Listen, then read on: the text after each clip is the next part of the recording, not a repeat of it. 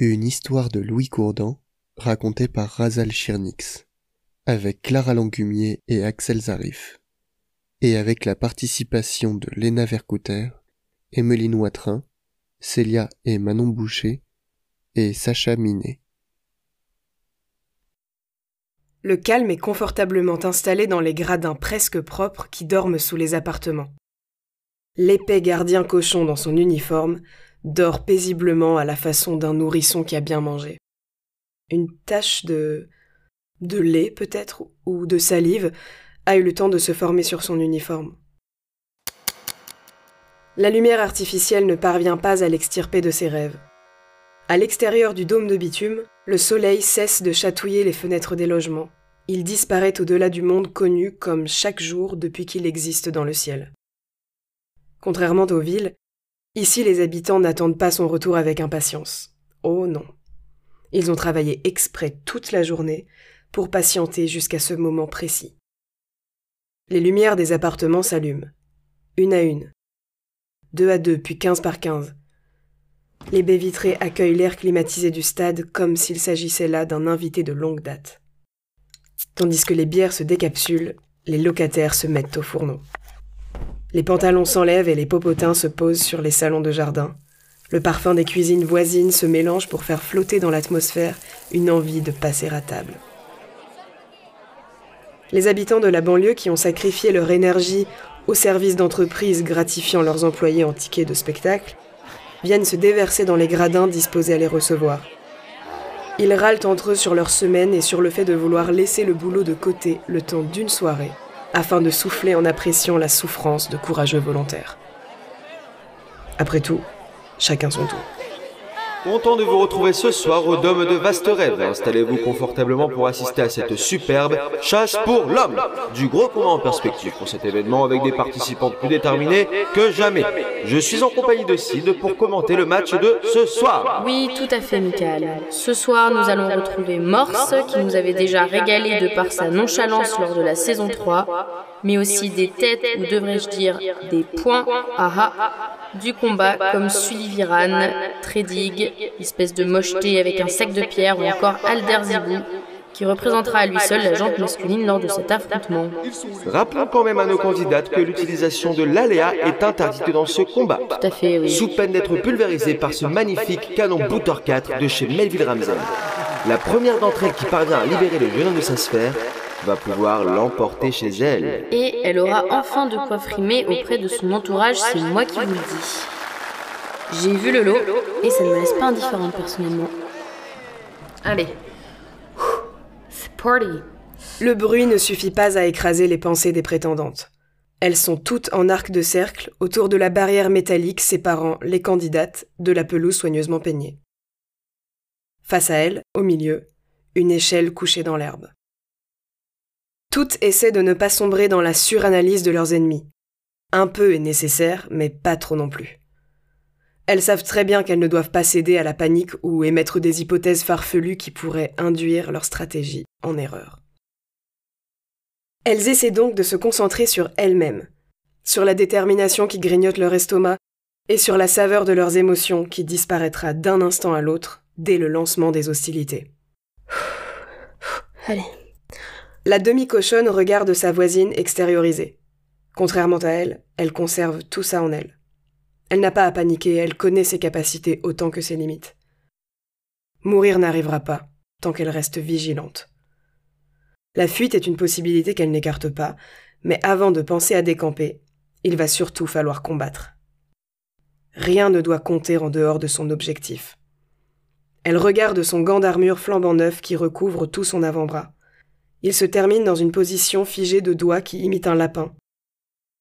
Cette mi-protection, mi-arme l'empêche de trop bouger sa main à l'intérieur.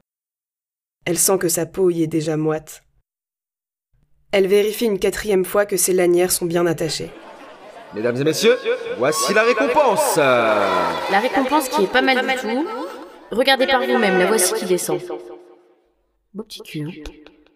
Les participantes regardent en hauteur. Le point le plus haut du plafond s'ouvre. Un prisme de verre de la taille d'un éléphant descend dans l'arène. Il est suspendu par une chaîne et laisse entrevoir le jeune homme tant convoité par les participantes. Les multiples facettes de l'immense réceptacle transparent découpent le visage de cette douce récompense. Certains angles semblent mettre en exergue certains détails de son corps, contrairement à d'autres qui installent une sorte de distance. Depuis le sol, il est difficile de vraiment pouvoir identifier ce garçon en reconstruisant son image à partir des déformations que donne à voir cette prison des glaces. D'après ce que l'on peut voir, c'est un homme tout ce qu'il y a de plus humain. Il est rasé mais pas de près. On pourrait lui donner la vingtaine, mais la musculature de ses bras et de ses épaules ne ressemble en rien à celle d'un adolescent. Ses doigts sont fins et sans aucune bague. Son nez pourrait être une mirabelle de par sa petite apparence délicieuse. Ses cheveux bruns sont attachés en queue de cheval, mais deux mèches mi-longues passent devant ses oreilles, qu'il a fait percer à trois reprises de chaque côté. Son vêtement est d'un rouge vif et semble si épais qu'il envahit tout l'espace dans lequel il est enfermé. C'est à questionner la façon dont ils ont pu tasser sa tenue à l'intérieur. Il est d'ailleurs impossible d'en deviner la forme. Lui, il est immobile et calme, comme endormi debout. Il a une tête à avoir les yeux verts, mais il garde ses paupières fermées, donc ceci ne reste que pure spéculation. Ses lèvres sont paisibles comme les vagues au milieu de la mer n'inspirant aucune grimace troublante sur son visage. En regardant rapidement l'ensemble de ces portraits emprisonnés là-haut, on pourrait très bien croire à une tulipe givrée par le froid dont il en est le pistil. Soudainement, les lumières passent au rose. Avant que les choses sérieuses commencent, les spectatrices dans les gradins sont encouragées à descendre sur la scène pour tenter leur chance. Les filles ont trois sabliers de Turin pour faire leur preuve. Et oui, j'ai bien dit trois sabliers. Trois sabliers pour tenter d'attraper le pompon enfermé dans cet écrin de verre.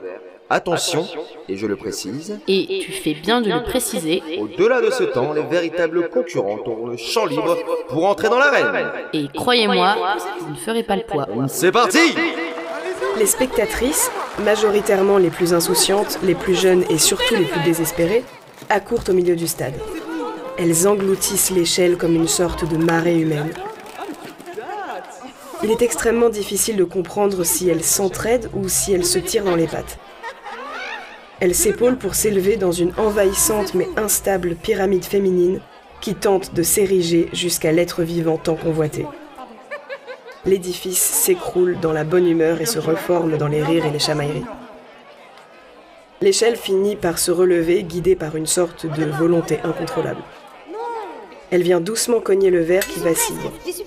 L'échelle continue son mouvement sans marquer d'arrêt, jusqu'à s'abattre au milieu des groupies en folie. Même si ce sont des cris amusés qui enivrent l'endroit, les corps des jeunes femmes assommées qui gisent sur le sol ne sont pas pris en pitié. Non, ils sont piétinés par leurs consoeurs. Ce pathétique spectacle digne des kermesses d'école laisse doucement place à la suite. Les spectatrices les plus prudentes rejoignent les gradins, rassasiées émotionnellement par ce moment d'attraction. La torride lumière rose glisse de plus en plus vers un angoissant rouge sanglant. Allez les filles Allez on y croit, on y va On va y arriver Elles insistent. Non, non, elles ne vont pas y arriver. C'est physiquement impossible venant de leur part. En effet, c'est... Oula, attention, que quelques grains de sable à peine dans le sablier. Les filles sont vivement encouragées à rentrer. Attention, dernier avertissement. Et c'est trop tard. On ne pourra pas dire qu'elles n'ont pas été prévenues.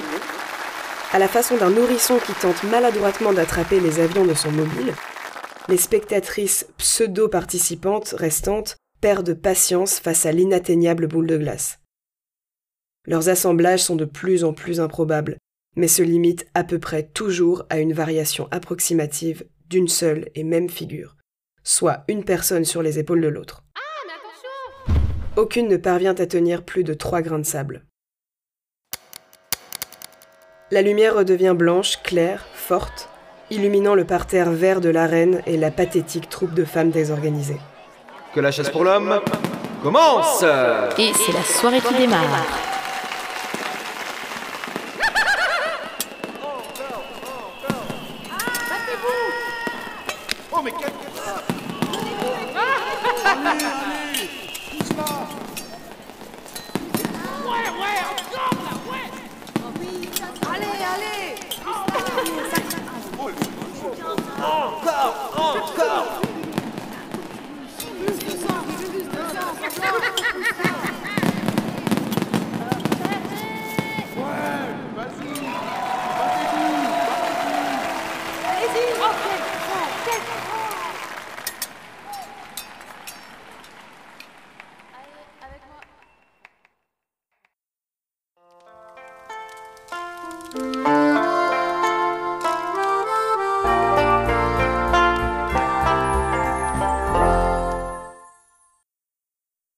Alors, ça vous a plu?